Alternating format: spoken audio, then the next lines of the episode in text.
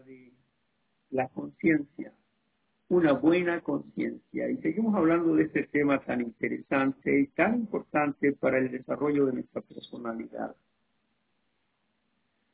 Hemos estado platicando acerca de esto bastante.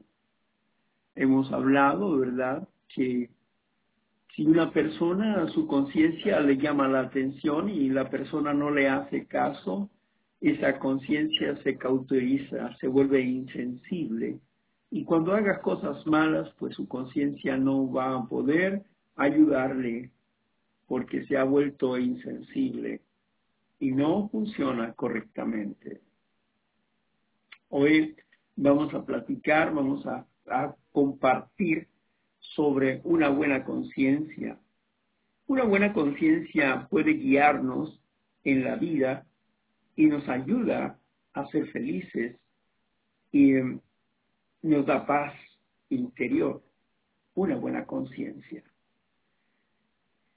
Hemos platicado que la conciencia no, no es la voz pura de Dios, sino que es aquello que nosotros hemos aprendido a través de los padres, a través de nuestros propios juicios.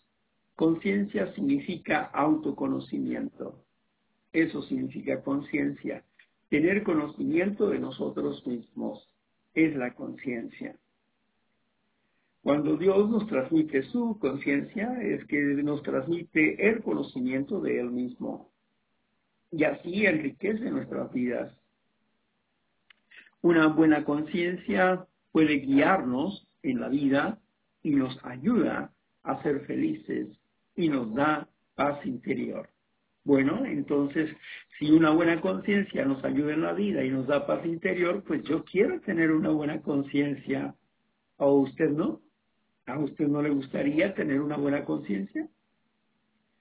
¿Cómo nos ayudaría los sentimientos de culpa o vergüenza? ¿Cómo nos ayudarían? ¿Cómo nos ayudan? Perdón, ¿cómo nos ayudan los sentimientos de culpa o vergüenza?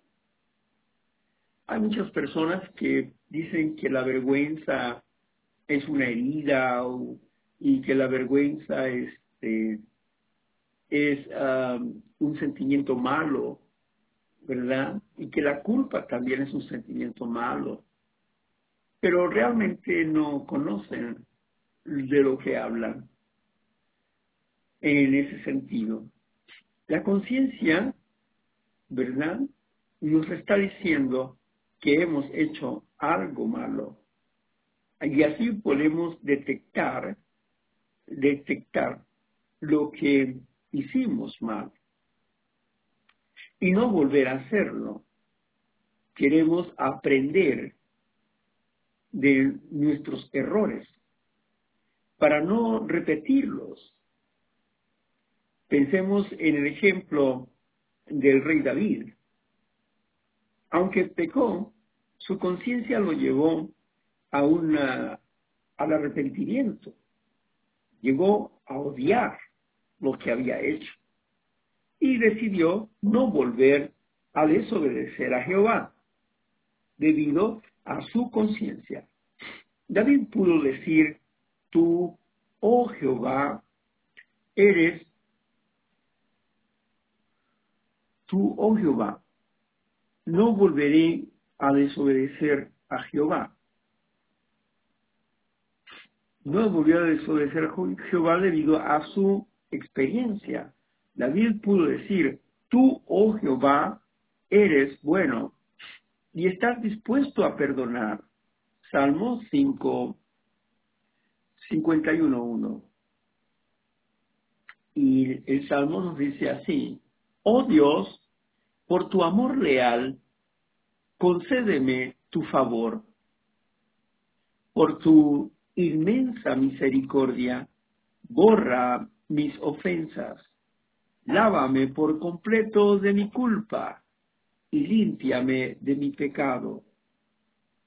Porque conozco, porque conozco muy bien mis ofensas y mi pecado está siempre delante de mí. he pecado contra ti, sobre todo contra ti. He hecho lo que está mal a tus ojos. Por eso eres justo. Cuando hablas, tienes razón. Y cuando juzgas, mira, cuando nací, ya era culpable de error y en pecado me concibió mi madre. A ti te encanta encontrar la verdad en el corazón de una persona.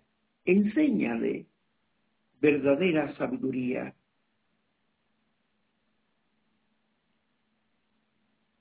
Enséñale verdadera sabiduría.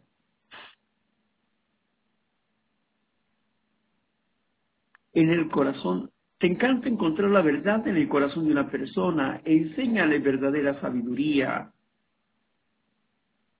a lo más profundo de mí.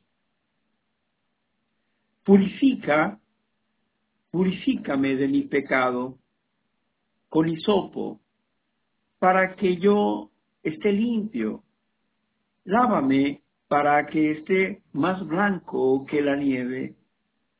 Hazme oír el son de la alegría y la felicidad, para que se alegren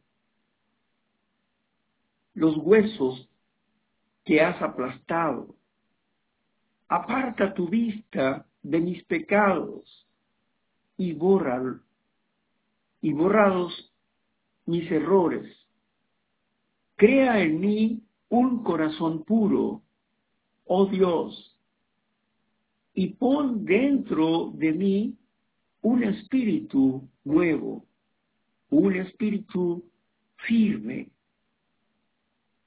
No me eches de tu presencia, no me quites de tu Espíritu Santo. Devuélveme la alegría de tu salvación. Despierta en mí el deseo de obedecerte. Les enseñaré tus caminos a los ofensores para que los pecadores vuelvan a ti. Sálvame de la culpa de derramar sangre.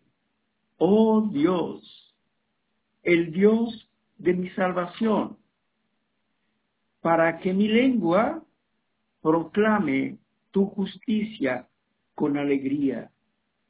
Oh Jehová, abre mis labios para que mi boca proclame tu alabanza. Porque tú no quieres un sacrificio. Si así fuera, yo No te complaces en una ofrenda quemada. El sacrificio que Dios le agrada es un espíritu destrozado, un corazón destrozado y aplastado. Oh Dios, tú no lo rechazarás. En tu buena voluntad, hazle el bien a Sion.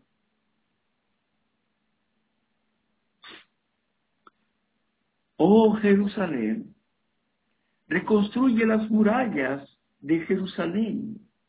Entonces tú te complacerás en los sacrificios de justicia, en los sacrificios quemados y las ofrendas completas. Entonces ofrecerán toros en tu altar. Muéstrame el favor, oh Dios, conforme a tu bondad amorosa. Gloria sea al eterno Dios de los ejércitos. Sin duda David estaba pasando por un mal momento. Él estaba muy triste y atribulado, pero su conciencia le estaba redarguyendo y su buena conciencia lo estaba llevando, lo estaba guiando al arrepentimiento. ¿O no sabes tú que tu conciencia te puede guiar al arrepentimiento? Cuando nos dice guiar, nos habla de que nos impulsa. Y nos impulsa en el sentido de que nos aconseja. La conciencia nos aconseja, nos hace recordar lo que hemos hecho mal. Si tenemos una mala conciencia, no nos va a recordar absolutamente nada. Veamos un poquito más sobre el arrepentimiento para comprender esta situación. El arrepentimiento incluye lamentar profundamente algo malo que hemos hecho.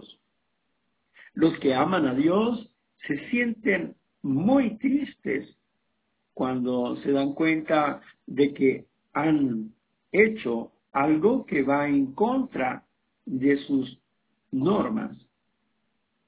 Cuando hacemos algo malo, debemos rogarle a Jehová que nos perdone mediante el sacrificio de Jesús. Mateo 26, 28 nos dice lo siguiente. La sangre del pacto que va a ser derramada en beneficio de muchas personas para que sus pecados sean perdonados. Y esto significa mi sangre del pacto, que ha de ser derramada, el perdón de los pecados. Así que también Primera de Juan en el capítulo 2, en el versículo 1 y 2, nos dice, Hijitos míos, les escribo estas cosas para que no cometan un pecado. Pero si alguno de ustedes comete un pecado, tenemos un ayudador, un ayudante, un paráclito, un abogado, un consolador, que está junto al Padre. Jesucristo, uno, del, uno que es justo. Él es un sacrificio de reconciliación por nuestros pecados, pero no solo por los nuestros, sino también por lo de todo el mundo. Así es que se nos habla de que el sacrificio de Jesús perdona nuestros pecados. Y no solamente los nuestros, sino que el llamamiento es para todo el mundo. Sin lugar a dudas, debemos buscar que nuestras conciencias sean buenas delante de Dios, para poder tener el sentimiento de arrepentirnos la culpa y la vergüenza son dos estados de la conciencia. Cuando siento vergüenza ante algo, cuando me da pena ante algo, es porque es algo negativo. Algo negativo, algo malo. Y por lo tanto debo de revisar ese aspecto. La vergüenza en ella misma no es mala. Avergonzarnos no es malo es un tiempo de análisis. ¿Por qué siento esta pena? Cuando está la culpa, cuando me siento responsable de una situación, algo que he dicho o he dejado de hacer, o algo que he hecho, algún acto pecaminoso. La culpa me está diciendo, la conciencia me está avisando, me está diciendo, que he hecho algo y necesito cambiar mi postura mental. Necesito delante de la presencia de Dios para que Él me redima, para que Él me fortalezca y me regrese el gozo de mi salvación. La idea no es huir de Dios, sino pedirle a Dios que nos ayude a ser valientes para no volver a repetir el error, la falta que hemos cometido. El arrepentimiento es un dolor profundo por haber violentado la norma de Dios. Y queremos vivirlo. Queremos vivirlo porque queremos seguir estando bajo la sombra del Altísimo. Si nos arrepentimos de forma sincera y dejamos de hacer lo que está mal, podemos estar seguros de que el eterno Jehová nos perdona. Ya no tenemos que sentirnos culpables por lo que hayamos hecho o en el pasado. Mire usted lo que dice en Salmos, capítulo Salmo 103, versículo 10 a 14. No nos ha, no nos ha tratado de acuerdo con nuestros pecados, ni nos ha dado lo que merecemos por nuestros errores. ¿Se da cuenta? El eterno Dios no nos ha tratado conforme a nuestros pecados, ni conforme a nuestros errores. Pedirle justicia a Dios es como pedir nuestra propia muerte, porque al final de cuentas, con nuestros errores, merecíamos la muerte. La paga del pecado es muerte. Mas Jesús vino a pagar un precio, un precio para que nosotros no muramos, para que nosotros estemos cerca de Dios. Y continúa hablándonos el, este salmo en el versículo 11. Nos dice, por tanto, porque tan alto como está el cielo sobre la tierra, así de inmenso es su amor leal por los que le temen. ¿Se da cuenta? Tener el temor de Dios es tener una buena conciencia.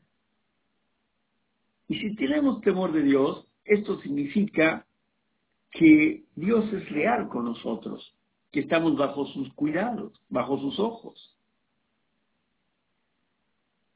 Tan lejos como está el este del oeste, así de lejos ha puesto de nosotros nuestros pecados.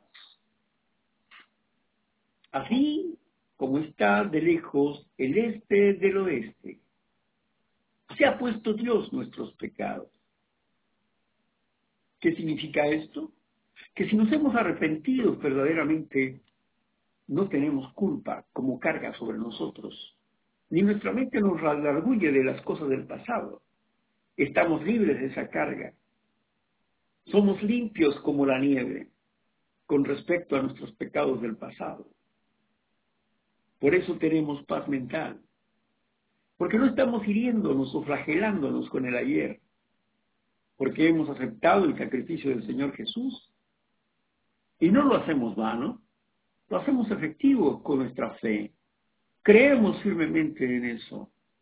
Por eso estamos, estamos sobre la roca firme de su palabra, creyéndole y haciendo lo que Él dice, creer y estar firmes.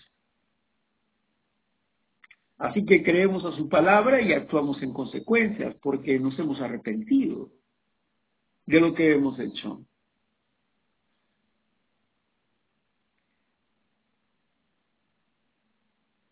Tal como un padre le muestra misericordia a sus hijos, Jehová le ha mostrado misericordia a los que le temen. ¿Escuchó usted? Dios muestra misericordia, muestra su amor para con nosotros, porque obedecemos sus leyes. Tener temor de Dios es tener temor de violentar la ley de Dios porque nos separa de Él, nos aparta de Él. No queremos apartarnos de Dios, queremos estar con Dios. Y ese temor nos cuida. Ese temor nos guarda del mal. Vencemos todo capricho y todo deseo personal. Porque queremos hacer la voluntad de Dios. Porque Él sabe bien cómo estamos formados y se acuerda de que somos polvo. Él sabe bien que somos débiles, que somos finitos, que somos como la flor de la hierba, que hoy somos y mañana no somos, que somos como la neblina que aparece en la mañana y por la atardecer ya no está. Dios comprende perfectamente que somos como ese polvo, como el polvo de una en una balanza. Así somos. Él sopla y todo desaparece. Él tiene conciencia de lo que nosotros somos. Y Él sabe cómo nos ha formado. Él no olvida su obra.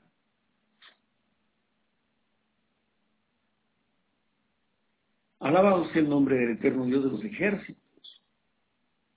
Entonces, si nos arrepentimos de forma sincera, de seguro Dios nos escucha y de seguro Dios tiene misericordia de nosotros.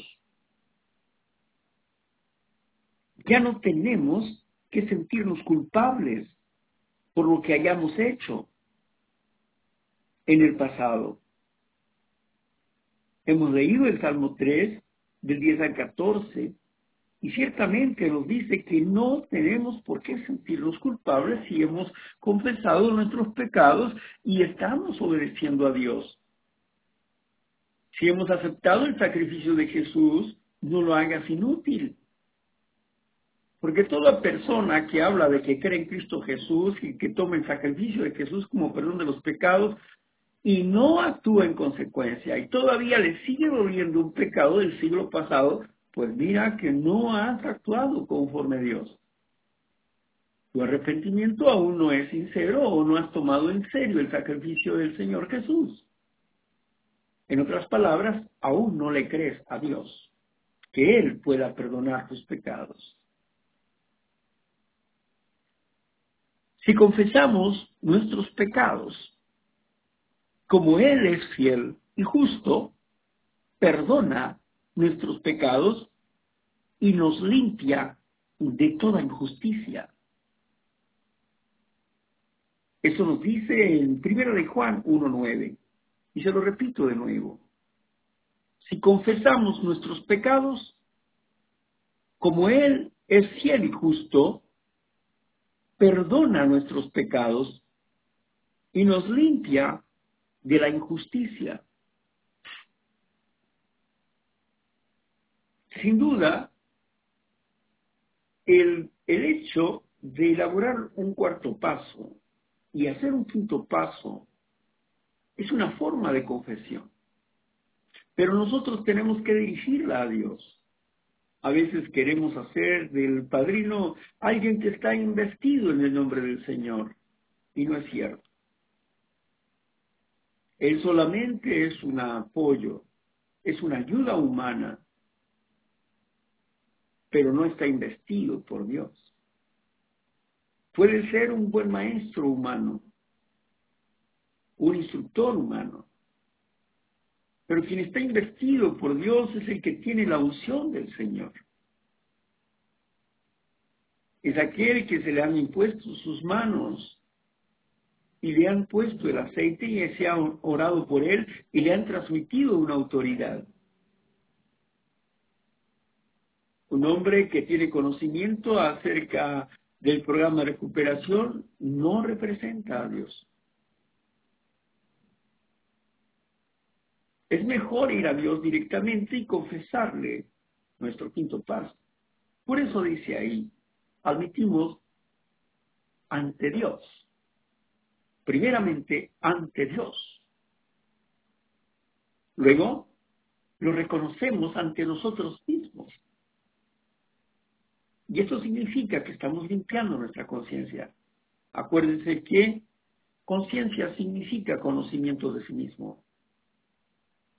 Lo admitimos ante Dios y ante nosotros mismos.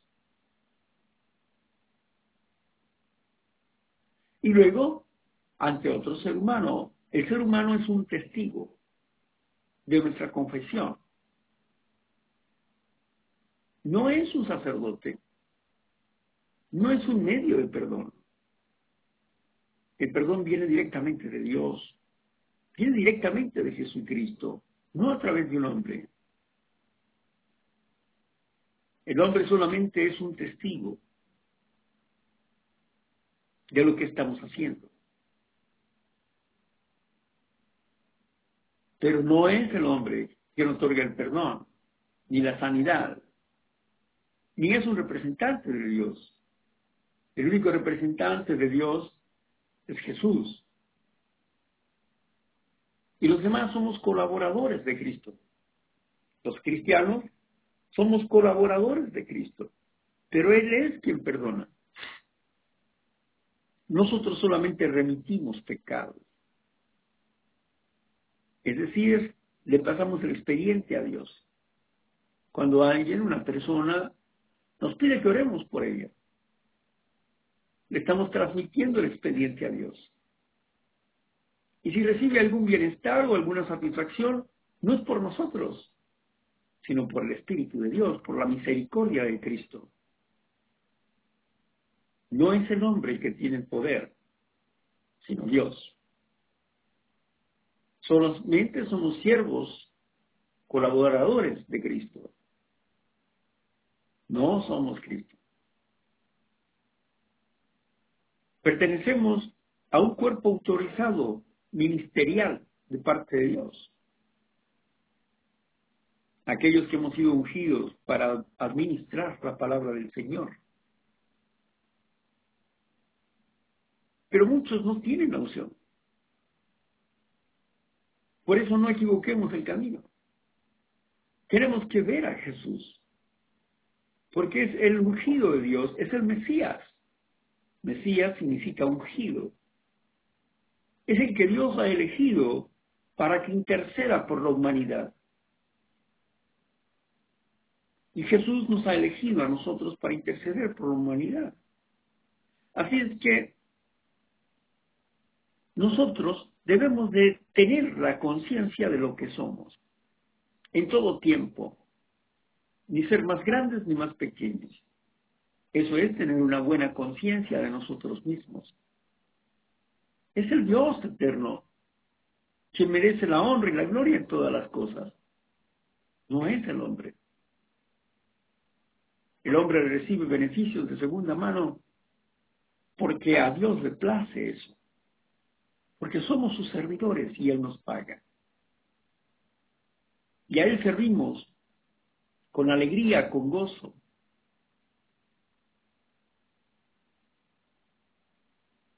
Guiarnos al arrepentimiento. Entonces, volvamos al texto que nos dice, si confesamos nuestros pecados, como Él es fiel y justo, perdona nuestros pecados y nos limpia de toda injusticia. Muchas personas dicen, no es que Dios no me va a dejar blanco como la nieve. Ahí dice en el programa. Eso no dice así. Lee con cuidado, no dice eso. Lee el sexto paso lo que dice. Dios verdaderamente nos va a dejar blanco como las nieves bajo ciertas circunstancias, dice. O sea, hay requisitos para que te quedes blanco como la nieve. Dios va a perdonar los errores, pero no las negligencias. Es decir, que puedas dejar de hacerlo y no quieras hacerlo. Buscar arrepentirse es aborrecer esa parte de nosotros que entendemos que está mal, pero que nos gusta. Aborrecer esa parte de nosotros. Pedirle a Dios que nos ayude a aborrecer el pecado de nuestras vidas. Si nos arrepentimos de forma sincera y dejamos de hacer lo que estamos, lo que estamos haciendo mal, podemos estar seguros de que Jehová nos perdona. Ya no tenemos que sentirnos culpables ni sentir vergüenza ante Él por lo que hayamos hecho en el pasado. debemos, dice en 1 Juan 3, 19, 22, así sabemos que provenimos de la verdad y haremos que nuestros corazones se sientan seguros delante de Dios. Incluso si nuestro corazón nos condena, porque Dios es más grande que nuestro corazón y lo sabe, y lo sabe todo. Amados, si nuestro corazón no nos condena, podemos hablarle a Dios con confianza. Y todo lo que le pedimos lo vamos a recibir de Él. Porque estamos obedeciendo sus mandamientos y haciendo lo que a Él le agrada. Cuando tenemos una buena conciencia, tenemos un buen corazón, y si tenemos un buen corazón que nos avisa cuando hacemos mal, somos sensibles al mandato de Dios. Y si somos sensibles al mandato de Dios y nuestro corazón no nos, no nos apena, no nos reclama, entonces estamos bien delante del eterno Dios.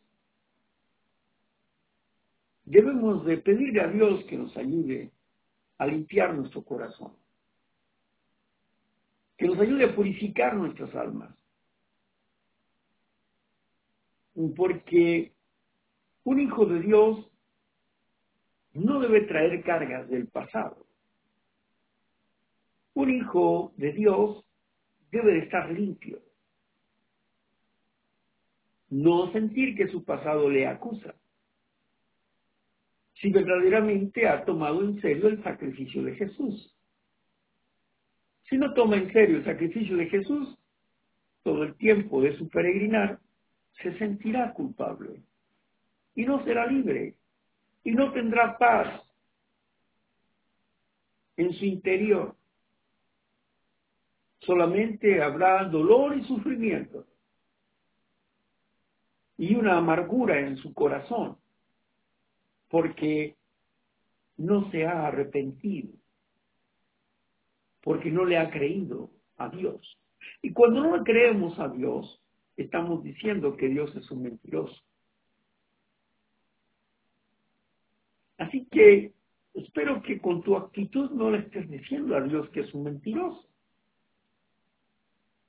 Toma verdaderamente el sacrificio de Jesús y hazlo tuyo. Y ordena tu mente, tu conciencia, saca el pecado de tu vida. No lo vuelvas a cometer, no permitas que te martirice la conciencia de pecados que ya te perdonó el Señor, nuestro Dios. Algunas veces las personas repiten lo que han hecho una y otra vez y lo hablan de forma detallada. Y eso hace que las personas revivan el pecado que está muriendo en ellos y lloran de lástima, de autolástima, de autocompasión. Y consideran que eso es como un consuelo para su vida. No es más que una actitud morbosa, mórbida. Una actitud que no lo libera. Cuando hemos superado los pecados, nosotros ya no hablamos en detalles de ellos. Yo fui un ladrón. Yo fui un fornicario. Yo fui un adúltero, un mentiroso, un asesino. Pero no tengo por qué hablar en detalle de eso.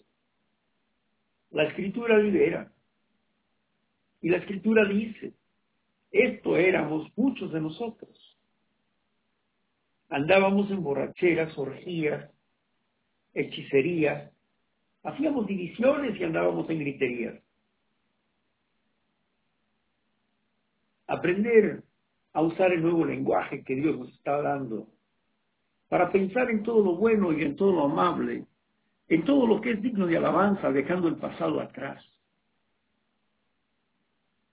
Y si levantamos el fondo de sufrimiento para ayudar a otros en nuestro reflejo de la vida, pues vamos a hablar del pecado que estaba en nosotros y cómo Dios nos limpió.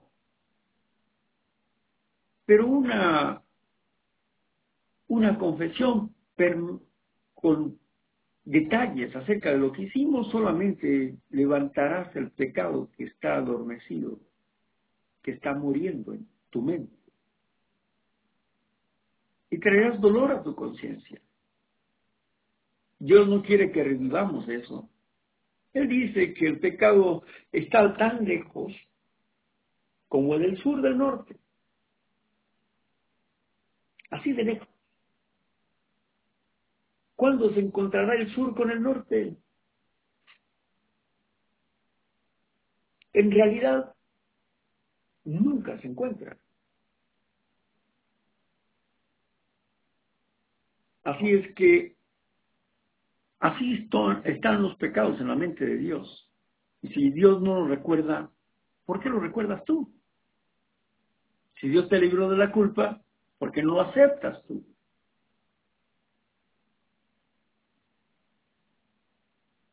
Incluso si nuestros corazones nos condenan, porque Dios es más grande que nuestros corazones. Pero si le pedimos, lo recibimos de Él. Recibimos el perdón. ¿Por qué estamos obedeciendo sus mandamientos? Porque estamos obedeciendo sus mandamientos y haciendo lo que a Él le agrada. Nos hemos arrepentido y no queremos volver atrás. No estamos siguiendo las costumbres de este mundo. Y eso hace que Dios ponga más atención en nuestras vidas.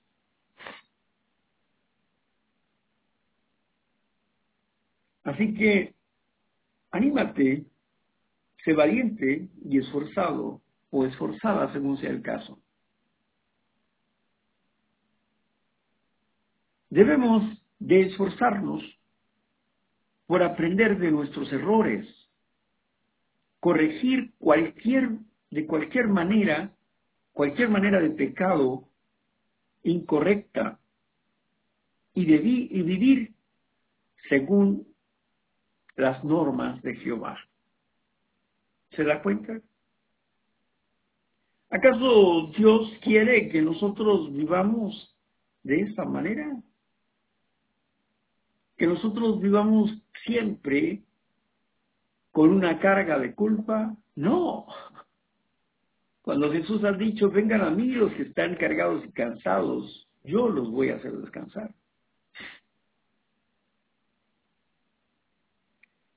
Entonces, estamos viendo nosotros aquí sobre una buena conciencia ante Dios. La formación de una buena conciencia ante Dios. Y estamos hablando de cómo debemos de ser sensibles para no violentar la ley de Dios. Pero puede que una persona se siga sintiendo culpable por un pecado mucho después de haberse arrepentido. Los sentimientos de culpa son dolorosos y puede hacernos pensar que no valemos nada. Si usted se siente así, recuerde que no puede cambiar el pasado, sin importar si en aquel momento usted entendía lo que estaba bien o lo que estaba mal. Jehová lo ha perdonado por completo y ha borrado de usted esos pecados. Él considera una persona, le considera a usted una persona limpia cuando usted confiesa su pecado, cuando usted transforma su vida, Él, Jehová de los ejércitos, considera de usted una persona limpia. Y usted sabe que ahora está haciendo lo que está bien. Usted está seguro de que está haciendo lo que está bien. Tal vez su corazón siga acusándole, pero la Biblia dice, Dios es más grande que nuestro corazón. Mire, vamos a recordarlo. En primera de Juan, en el capítulo 3, en el versículo 19 y 20, nos dice, Así sabremos que provenimos de la verdad y haremos que nuestro corazón se sienta seguro delante de Dios. Cuando nosotros hemos solicitado el perdón a Dios y Dios nos ha perdonado, nuestro corazón se siente seguro y en paz. Incluso, si el corazón nos condena, es decir, si seguimos sintiendo esa culpa, a pesar de que ya Jesús ha pagado por ella y nosotros hemos confesado esto, dice, incluso si nuestro corazón nos condena. Pero Dios es más grande que nuestro corazón y lo sabe todo. ¿Se da cuenta? Cuando confesamos delante de Dios nuestros pecados y cambiamos de actitud, Dios nos ha perdonado. Y si el corazón nos condena, si el corazón sigue diciéndonos que estamos mal porque hemos cometido tal o cual pecado, le decimos, lo siento, no. El sacrificio de Jesús a mí me ha limpiado. Y Dios es más grande que mi corazón. Dios es más grande que el sentimiento de culpa que pueda tener. Dios es grande y rico en misericordia y amor. Y me limpia de toda maldad. Para que pueda servirle con dignidad. Para que pueda ser un verdadero testigo de Dios. Delante de todos los hombres. Así que debemos de tener confianza en lo que Dios habla y no lo que dice el corazón o lo que diga un hombre. La Biblia Dios dice Dios es grande y es más grande que nuestro corazón. Y esto significa que el amor y la misericordia de Dios puede ayudarlo a superar cualquier sentimiento de culpa o vergüenza puede estar seguro de que el eterno Dios de los ejércitos le ha perdonado. Si usted acepta el perdón de Dios, tendrá la conciencia tranquila. Tendrá la conciencia tranquila. Si acepta el perdón de Dios, tendrá la conciencia tranquila y podrá servirle felizmente a Dios. Mire lo que dice 1 Corintios 6:11. Dice así.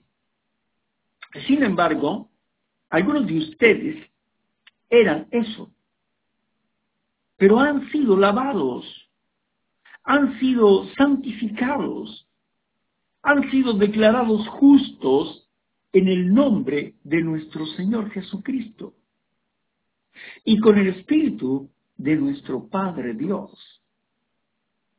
Sí. Sin embargo, algunos de ustedes eran eso. ¿Qué eran? Ladrones, mentirosos, ávaros, blasfemos, etc. Pero han sido lavados y han sido santificados y han sido declarados justos en el nombre del Señor Jesucristo podrás creerle a Dios. Podrás creerle a Dios. Pues si queremos ser verdaderamente libres necesitamos creerle a Dios y dejar nuestra manera de ser, cambiar nuestra forma de actuar En Hebreos 10, 22 nos dice, acérquense con un corazón sincero, una fe plena, pues nuestros corazones fueron limpiados de una mala conciencia y nuestros cuerpos fueron lavados con agua limpia, el bautismo. Mire usted, dice, acérquense con un corazón sincero y una fe plena, pues nuestros corazones fueron limpiados de una mala conciencia y nuestros cuerpos fueron lavados con agua limpia.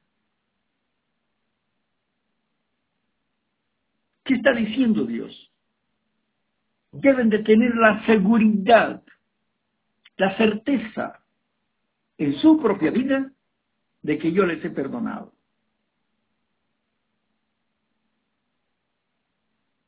Bueno, hasta aquí vamos a dejar el comentario de esta mañana. En la próxima ocasión hablaremos de cuál es el objetivo de lo que hoy estamos haciendo aquí.